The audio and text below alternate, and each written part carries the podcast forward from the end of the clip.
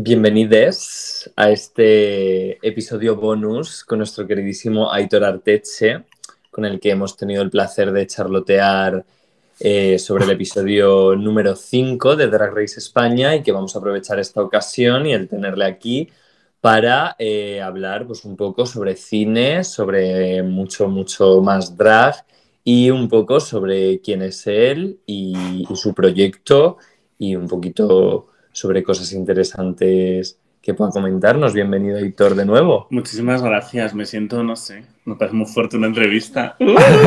Eres la, Lol, la Loles León de, de, amigas y conocidas. Total, total, sí soy, sí soy. Y yo para empezar, o sea, me interesa mogollón porque tú empezaste a estudiar farmacia. Y terminé de estudiar y farmacia. terminó de estudiar farmacia. me encanta que tiene que dejar claro, en plan, perdona, ¿eh? Los estudios los acabé. O sea, tú, una persona, un buen maricón que podría haberse librado de la condena que supone el mundo del arte en España, Exacto. de repente dice, bueno, pues voy a empezar a estudiar cine. ¿Cómo fue ese proceso? ¿Cómo lo viviste? ¿Y qué opinaron tus padres? No sé, cuéntanos un poco al respecto de eso. O sea, yo creo que siempre digo que el primer día que puse un pie en la facultad yo sabía que me estaba equivocando, que no tenía que hacer eso. Uh -huh. Pues pasaron los años, luego me fui de Erasmus, luego volví y ya cuando volví de Erasmus se me hizo muy cuesta arriba. Yo me acuerdo un año, encima estuve viviendo en Vitoria-Gasteiz, que no hay nada más deprimente. Entonces, no me hagas hablar. Era como casi, o sea, no voy a decir que lloraba todos los días, pero era muy duro y, y, yo agradezco a toda la gente de clase porque eran, eran majísimos y, me, y, y, las adoro a todas. Pero llegó un momento en que dije, es que, no, es que esto no me hace feliz. Entonces, luego trabajé en la farmacia y muy guay, pero dije, no me quiero quedar sin intentarlo. Y, y mis padres bien, lo entendieron. Creo que también agradecieron mucho que por lo menos lo terminase. Pues te apoyamos y todo. Quizás no, no es lo que nosotros habíamos pensado o, o lo que nosotros haríamos si fueses tú, pero adelante. Entonces no ha sido nada traumático ni nada. Fue una cosa de decir, mira, ya está, eh, sabes que no te gusta esto, intenta lo otro y inténtalo, ya que estamos. O sea, ahora mismo es lo que me apetece, entonces yo voy a seguir intentándolo. Que se tuerce. Y también no estoy nada de acuerdo en esta cosa como de, de que el, tu sueño tiene que ser como un sueño para toda la vida. Y si no Total. lo consigues, la vida es una mierda. Total. chica, la vida es. No todo... dejes de soñar. No, pero oí a Tony Acosta, que yo la amo, decir que los sueños mmm, se pelean, se madrugan y, y, un día igual se van, pues, pues fenomenal, pues, pues ahora estamos aquí y tan a gustito. Pero es que eso forma parte de, de, abrazar esa esencia fluida de la vida, de, de, que nada es estático, o sea, nada es eh, hoy soy esto y por lo tanto lo seré para siempre. No, claro. hoy soy la persona que soy con las opiniones que tengo, los gustos que tengo y mañana descubriré el hockey hierba y vais a flipar porque me voy a poner dos patines y no va a haber campo que se me resista, ¿sabes? ¿El hockey hierba patinan, o sea, patinan sobre hierba? No, correcto. ¿Me quieres poner en un una... ridículo? que me parece fascinante, ahora quiero ser jugador de hockey hierba. Eh... No, sí, pero obviamente lo entiendo. Yo, por ejemplo, que estudio comunicación audiovisual, cuando me metí a la carrera con 18 años, yo objetivamente, perdona mamá, pero es que yo no tenía ni idea de, o sea, y a día de hoy tengo una idea más concreta, pero sigo como muy abierto a lo que, lo que me surja, ¿sabes? O sea, experimento en una cosa, experimento en otra y ya veremos, ¿sabes? Obviamente tengo como mi sueño igual máximo, que es pues hacer una película eh, de la que esté súper orgulloso, pero... Pero es más, voy, voy, a añadir sobre lo que acabas de decir de, de, de, de, esa pluralidad. Y es que yo efectivamente estoy delante de dos personas, que yo también me, me incluyo ahí, pero eh, la prueba real es que las dos personas con las que estoy hablando ahora, no es que tengáis un talento, una habilidad, un tal, no, o sea, es que sois multidisciplina, ambos. O sea, lo mismo me, me hacéis cine que me hacéis poesía, que me hacéis narrativa, o sea, y es lo bueno, ¿no? Él es parte de esa pluralidad de, de, de que podéis hacer mil cosas y, y, es abrazar y ver cada opción y explotar cada una. Ahora, audiovisuales, ¿me sale, no me sale? ¿Qué es lo que más me interesa? Porque decimos audiovisuales como si fuese una cosa, pero dentro está eh, dirigir, actuar, producir, eh, diseño de producción, vestuario. Es que hay muchas opciones y se trata al final de, de, abrir puertas, investigar y ver lo que te mola en cada momento. O sea, yo siempre digo, a mí no es que diga cine y solo quiero dedicarme a eso, es que yo quiero vivir como, claro. como mocatriz, como, claro. a, como Alaska, por ejemplo, me parece que tiene una carrera muy divertida. Sí, es cantando y tiene un grupo, pero luego está en programa de radio y luego escribe para... Tiene su reality. Tiene su reality. Yo reality creo que no tendría, pero esto de escribir y de repente te llaman a un sitio, yo me gustaría esa vida, me parece divertido. Sí. Sí. Vivir sentado en la FNAC firmando cosas, hoy discos, mañana libros y pasado DVDs, es nuestro sueño. Y, y quiero ir ya a cosas concretas para hacer la promo, porque en el año 2020 publicaste Pastillas Rosas, tu segundo libro, y voy a leer esto de una página web, eh, segundo libro publicado por el escritor, guionista y director Aitor Arteche, Toma. tras su libro Invierno, nos presenta su última obra Pastillas Rosas, un conjunto de textos donde explora los límites de la autoficción mediante temas como el vacío generacional, las adicciones y la tendencia a la autodestrucción. Eso lo escribí yo eh, fingiendo que no lo escribía yo. ¿Lo escribiste tú? sí, porque me, dijo- me dijeron, tiene que sonar no sé cómo, y digo, pues ya me pongo por las nubes, ya que estoy. ¿Qué me importa a mí? ¿Qué le importa al mundo a Aitor Arteche? ¿Por qué? O sea, esto lo pregunto de todos, pero ¿por qué Sí, sí. te levantas un día y decides que lo que tú opinas, lo que tú sientes, lo que quieres producir es digno de que alguien lo lea? No sé si al mundo le importa lo que, tenga, lo que yo tenga que decir, pero como a mí me importa lo que yo tenga que decir, pues lo voy a seguir diciendo. A ver, yo como lector y fan de Pastillas Rosas de Aitor Arteche, o sea, voy a decir que pienso que, o sea, él tiene una manera de narrar el libro, porque es un libro sin diálogos. Hmm. Pero Y- es porque no sabía cómo escribirlos a nivel formato.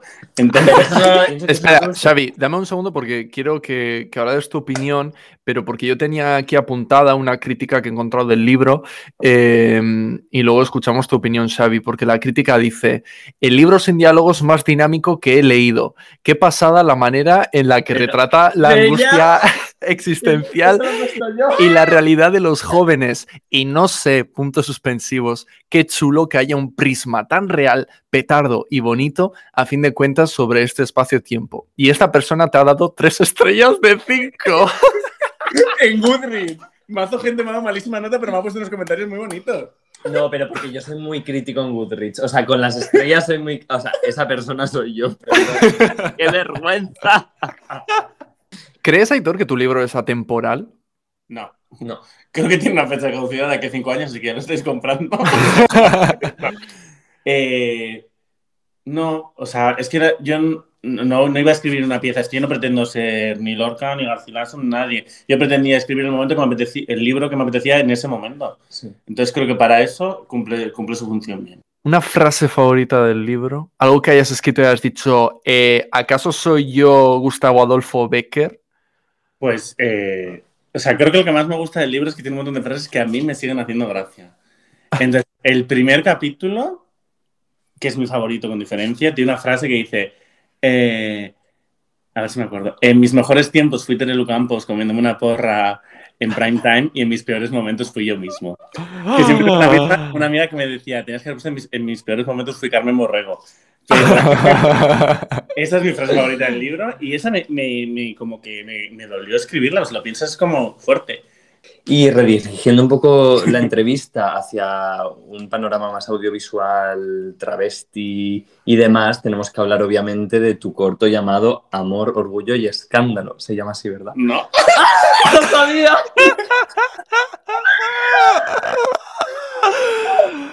Agárrate la braga, marichocho. casi, casi, orgullo, amor y escándalo.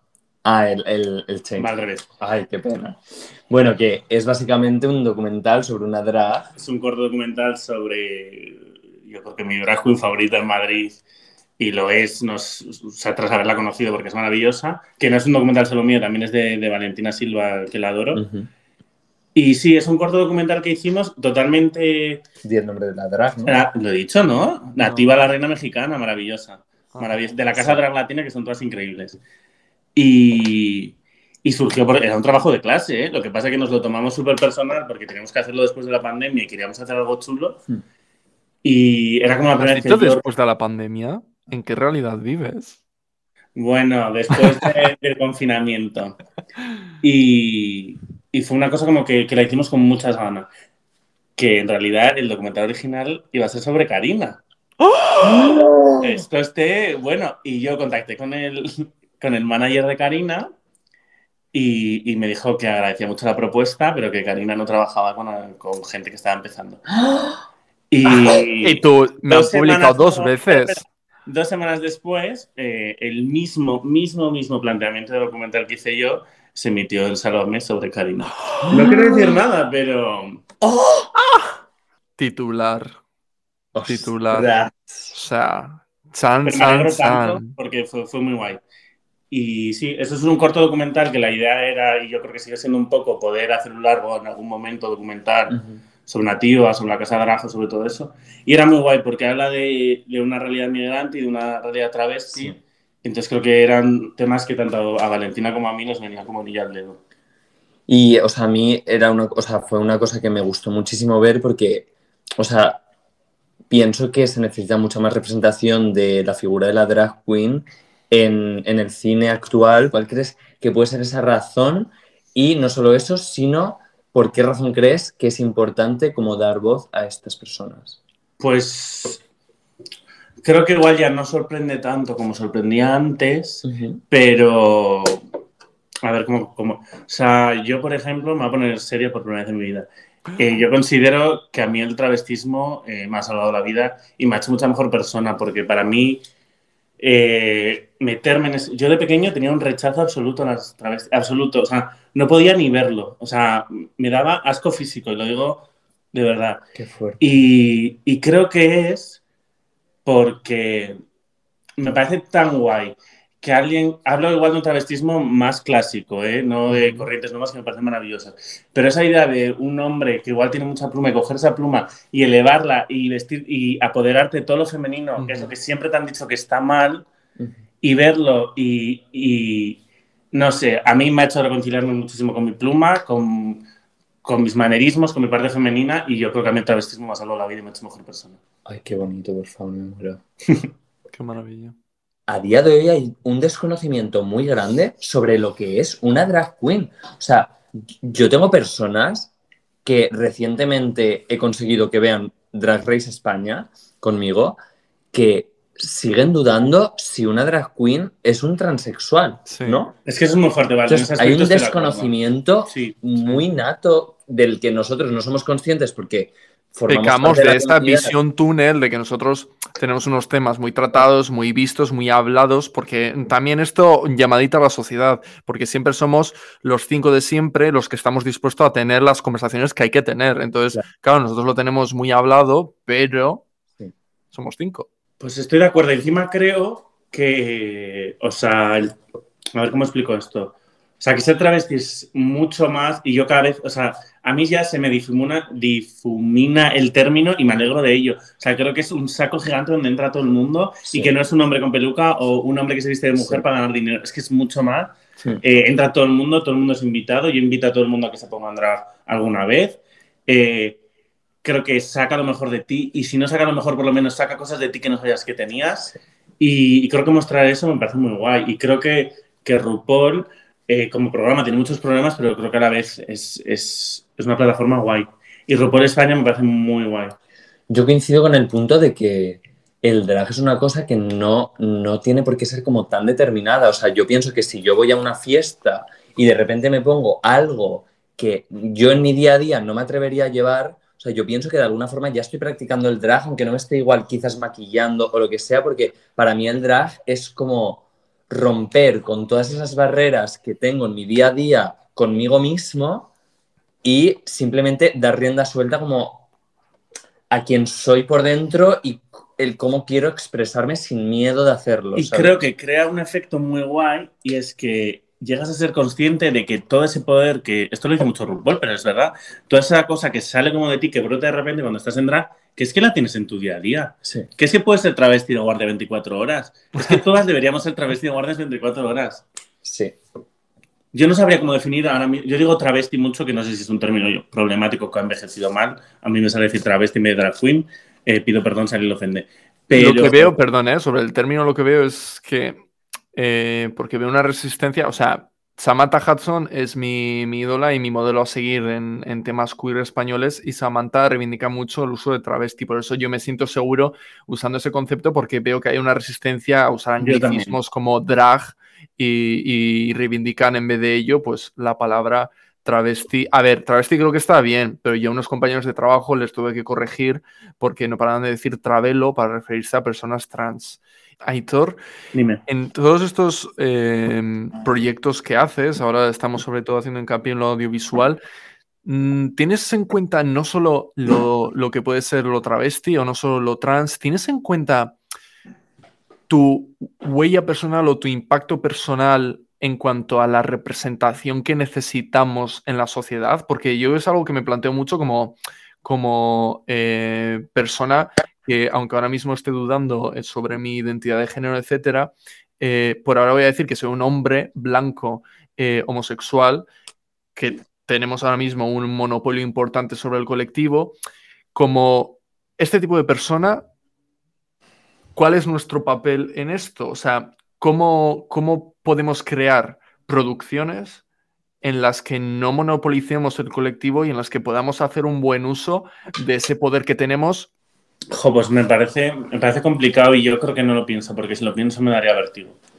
O yo creo y, y, si lo que creo representa a alguien o ayuda a alguien me parece fenomenal, pero yo no, como creador yo no puedo estar pensando en eso, a mí no me sale estar pensando en eso porque me estaría cuestionando todo el rato todo, en plan, ¿es suficiente? Eh, ¿Te estás abanderando algo que no debes? ¿Te estás...? Entiendo que es importantísimo, pero creo que si, ese discurso es parte de tu día a día va a acabar reflejado en tu obra. Pero esta cosa de... Eh, yo no me considero una persona activista, o sea, no... Que luego cosas que haga sirvan o tal, lo puedo entender, pero yo no creo nada, ni, ni o sea, si sale es porque, porque pienso así, porque sale así, pero yo no me, no me puedo poner ese peso en la espalda. Sin embargo, yo creo que sí que es una reflexión a tener. O sea, comparto lo que dices de que, de que muchas veces, pues si es parte de tu discurso y tu vida, se verá reflejado en la obra y también comparto que es una gran responsabilidad y un gran peso. Sin embargo, yo creo que siempre podemos eh, empujarnos un poco a tener esas reflexiones difíciles y, por ejemplo, pequeños gestos como si, si vas a hacer un proyecto sobre personas trans, pues por lo menos que mínimo que el cast sea trans, como hemos visto en La Veneno, eh, pero también podemos tomar decisiones como incluir aparte una persona en la producción, Ahora, nosotros estamos hablando desde un nivel de cero presupuesto, por lo tanto no tenemos el poder de ir por aquí diciendo, no, voy a meter a una guionista trans, eh, alguien en diseño y producción trans, o sea, mm, tenemos lo que tenemos sobre la mesa nosotros. Pero, sin embargo, sí que creo que, que hay unas cosas que nos podemos plantear, ¿no? Y, y si nos ponemos a hacer cine, por ejemplo, trans o cine protagonizado por mujeres, cosas que nosotros, vivencias que no compartimos, pues lo mínimo es mostrar un poco de, de esa empatía, por supuesto, pero ya ejercicio de decir, ¿cómo puedo reflejar yo esto si no es algo que yo, que yo vivo en mi día a día? Y creo que ese ejercicio de todos pensar y, cómo podemos ayudar y cómo podemos mejorar. Eso sí es verdad. Sí, desde luego. En nuestra producción artística creamos un determinado producto, es una cosa que sale de una determinada manera y ya está, y que también es nuestra propia percepción sobre las cosas, sobre el arte y sobre la cultura o la sociedad, y que eso no tiene por qué representar una realidad universal. Yo quería preguntarte si eh, te has planteado como en tu obra seguir involucrando como a, travestis, drag queens, como si piensas que es importante o tienes una idea concreta, ya que ya hemos visto que el drag forma parte más o menos de tu día a día, que sí, sí. E-, eres muy consciente de las cosas que pasan, eh, inviertes dinero para, para este tipo de artistas y demás. Eh, ¿Piensas que dentro de tu obra, al igual que podemos hablar de Almodóvar, eh, vas a querer siempre como intentar introducir esa figura? No sé si siempre o no, pero creo que es cuestión de tiempo que me salga alguna historia. O sea, no me planto nunca, voy a escribir una historia o un guion sobre una travesti, pero creo que es cuestión de tiempo Hmm. que, que salga una idea así. Claro, o sea, al final, como quien tiene padre panadero y, y madre leñadora, pues lo primero que te da la intuición es pensar en, en panaderías, en, en bosques. eh, Claro, o sea, y es algo que no pienso. Yo, por ejemplo, ahora, primicia, ¡uh! me Oh. encuentro escribiendo mi siguiente libro, ¡Hala! que no sé cuándo saldrá, igual no sale nunca. Y, y me salen eh, los tres personajes principales, los tres son queer. Y entonces yo me planteo. ¿esto Hablamos es de ficción. ¿Representará la realidad? Pues sí, representa mi realidad. O sea, quiero decir, Sí. Es que no, y no le va a dar más vueltas y ya está, y así se van a quedar. Hablamos de una obra de ficción. Sí, Vale. sí, sí, de una novela. Pero es que yo, yo comparto tu opinión, o sea, al final, o sea, creo que todo el mundo vivimos unas realidades muy diferentes y a mí, cuando yo escribo, o sea, bueno, voy a tener un momento súper Xavier Dolan, pero Venga. yo siempre, o sea, tiendo a escribir personajes femeninos y personajes queer, pero porque es las personas que históricamente a lo largo de mi vida me han hecho sentir cómodo en casa Claro. y para mí la figura del hombre siempre ha supuesto un poco de, de trauma, ¿sabes? En plan, eh, siempre es como esa barrera contra la que he tenido que luchar porque, o sea, se- o sea, siempre me han hecho daño hombres, ya a nivel amoroso como a nivel como social en el colegio o en Totalmente general. ¿sabes? Es la figura que temo. ¿no? Yo eh, jamás, en cuanto a guiones, ni de teatro, ni de cortos, no he escrito aún ni un personaje masculino, nunca. Mm. Y, y si lo he escrito, eh, novela así, siempre ha sido queer. Eh, yo creo que es una asignatura pendiente que tengo Sí. y creo que, que nos pasa a muchos, ¿eh? Y es como reconciliarte con la figura, que no sé si eso será posible, como del hombre heterosexual, porque a mí es una cosa como que todavía me da miedo y me, Sí. me genera mucho... Sí. Uf, me, Es me que ahí me surge, por ejemplo, ¿no? Eh, voy a escribir sobre un hombre heterosexual blanco. Eh, ¿Qué hago? Eh, ¿Escribo un personaje heterosexual que es una versión utópica de lo que nos gustaría que fuese el hombre blanco heterosexual, perdón, y lo que creemos que en lo que se debe convertir, ¿vale? ¿O eso sería una manera de literalmente pinkwasear la Sí. realidad Totalmente. Perdón, ¿eh? o sea, no generalizamos, pero sí generalizamos. Entendemos todos a qué nos referimos. O seguimos mostrando eso que va a hacer que se encasille ahí, pero sigue siendo la realidad.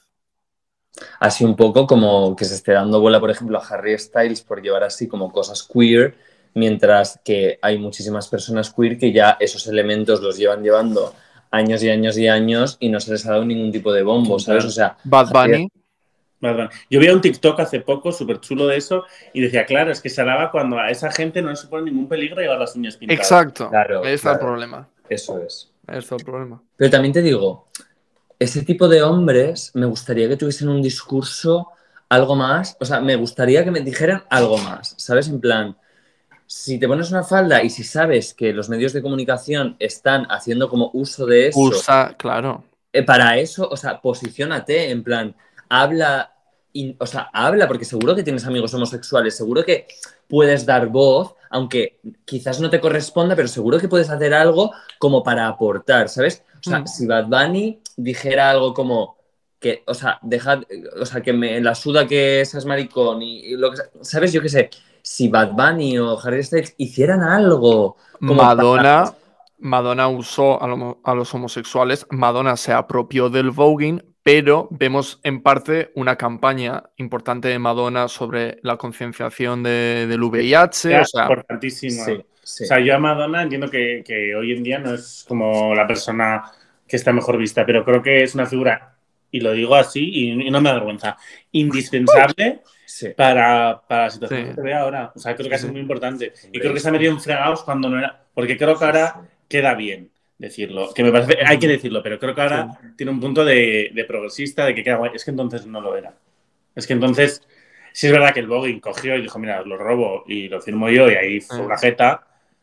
Pero creo que con otras cosas, o sea, no, pero es eso lo que decimos, que usas eso, pero a cambio no estás cogiendo eso y marchándote por la puerta y adiós muy buenas. No, cojo eso, pero os, os, Claro. os la devuelvo de alguna manera. Claro, ahora ha hecho una fiesta del orgullo y ha recaudado una pasta Sí. para organizaciones LGTB y me Sí, que estaban ahí la Gigi Wood. Y- Sí que de, mm, solo hemos mencionado una obra tuya audiovisual, pero hay más.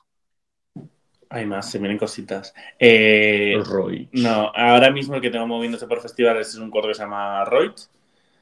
Que. ¿Ves? Por ejemplo, con este me protagonizado por la increíble Cristina Piaget, que desde aquí pido que me la lleven a Masterchef Celebrity, que la contraten en todos los programas del mundo y todas las series, porque es una actriz como la Copa de un Pino y una tía chulísima. E Iman Velasco, que también es maravillosa. Y. Y mira, por ejemplo, ahí me, me, generó duda porque yo creo que es una historia mmm, feminista y que aboga un poco, tratas a una actriz en, en, sus horas bajas y esta necesidad de las mujeres constante de reinventarse, de tener que volver al foco mediático y de cómo si una mujer vuelve al, fo al foco mediático con un programa rollo reality show o sálvame, se la va a ridiculizar y si un hombre vuelve se le va a ensalzar. Entonces trata un poco sobre eso mmm, y yo, por ejemplo, ahí tuve muchas dudas de si me estaba apropiando de una causa que no, que no me correspondía.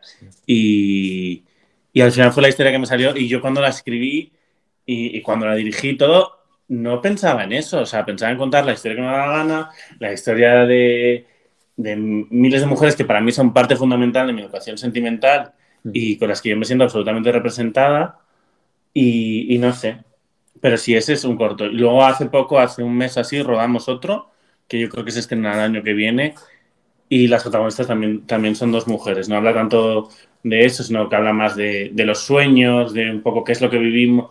O sea, como que a ver si es más lícito o a ver si es más real lo que nos gustaría haber sido o lo que hemos llegado a ser. Voy a hacer así como las últimas tres preguntas que le voy a dar así como una vuelta porque es como, bueno, igual Xavi tiene otras 28 preguntas, pero eh, quiero hacer un rapid fire dándole la vuelta a lo que normalmente preguntan en el Hola y así.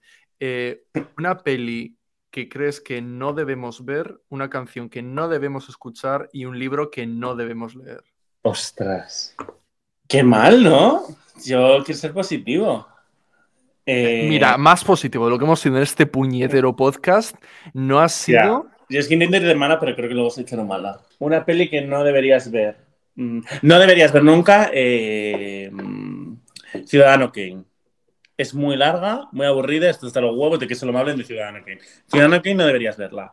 Eh, no deberías escuchar. Mmm, no deberías escuchar la edición 10 aniversario de Lady de Born This Way porque ¡Oh! manda huevos que me vendas que te van a hacer versiones artistas LGTB y me hagas ese truño de, decepcionante a tope. Y no deberías leer, a pesar de que creo que es muy buena escritora, pero es una persona deleznable, cualquier libro de la señora Lucía Echevarría, lo siento mucho. Amén y ya estarían bien a gusto. Luego es mi escritora ¿Es? favorita, eso no sé si se puede decir. ¿Qué? Pero los primeros libros de Lucía son increíbles. Lo que pasa que esa mujer se la ha ido el penolo. Escribe muy bien. Puedes escribir muy bien. Claro, escribe muy bien porque lo copia todo. Pero eh, ahí están las pruebas. Entonces, lo siento mucho, Lucía. Estoy seguro que si me tomo con un café contigo me parece chulísima, pero, pero estás cancelada. Un beso. Última pregunta. Si y no me respondas a Aitor Arteche. Eh, si mañana pudieses nacer y ser alguien que no eres, ya sea famoso, no famoso, cercano a ti, no, ¿quién elegirías y por qué? Nadie Padilla, Padilla siempre está como contenta. Eso, ahora que se ha muerto su marido hace nada, me estás vendiendo que Padilla es... Pero tiene una actitud durante la vida. Si volviesen a nacer sería Padilla, así lo digo. Sé que no es la respuesta que esperabais, pero me mantengo firme en que sería paspadilla. De acuerdo. Ya está. ¿Algo más que quieras añadir, Aitor? Porque es la última vez que alguien te va a dar voz. Eh... hasta la siguiente temporada. Eh... Oh. Totalmente. Que... que vivan las travestis. Sí. Que viva el LGTBIQ, que nos salva la vida. Que viva el mariconeo y que viva nosotros y este podcast maravilloso que es Churros y Meninas, todas las semanas disponible en, en, en todas las plataformas. En todas las plataformas, exactamente. Pues eh, muchísimas gracias. Eres, eh, eres talento, eres emprendimiento, eres... Talento, cultura, manos bonitas, ¿cómo es eso? Tienes talento, cultura, manos bonitas y estudias francés. Cantas, actúas y pintas, escribes poemas, todo lo haces bien. No sabéis qué es, ¿no? No voy a añadir nada más porque me parece una forma muy épica ah. de finalizar. Muchísimas gracias, Mías, que Raitor. Un beso. Es que ricasco. Chao. Ya, ¿no? Ahora coges y te levantas y te vas. Cojo el bolso como en.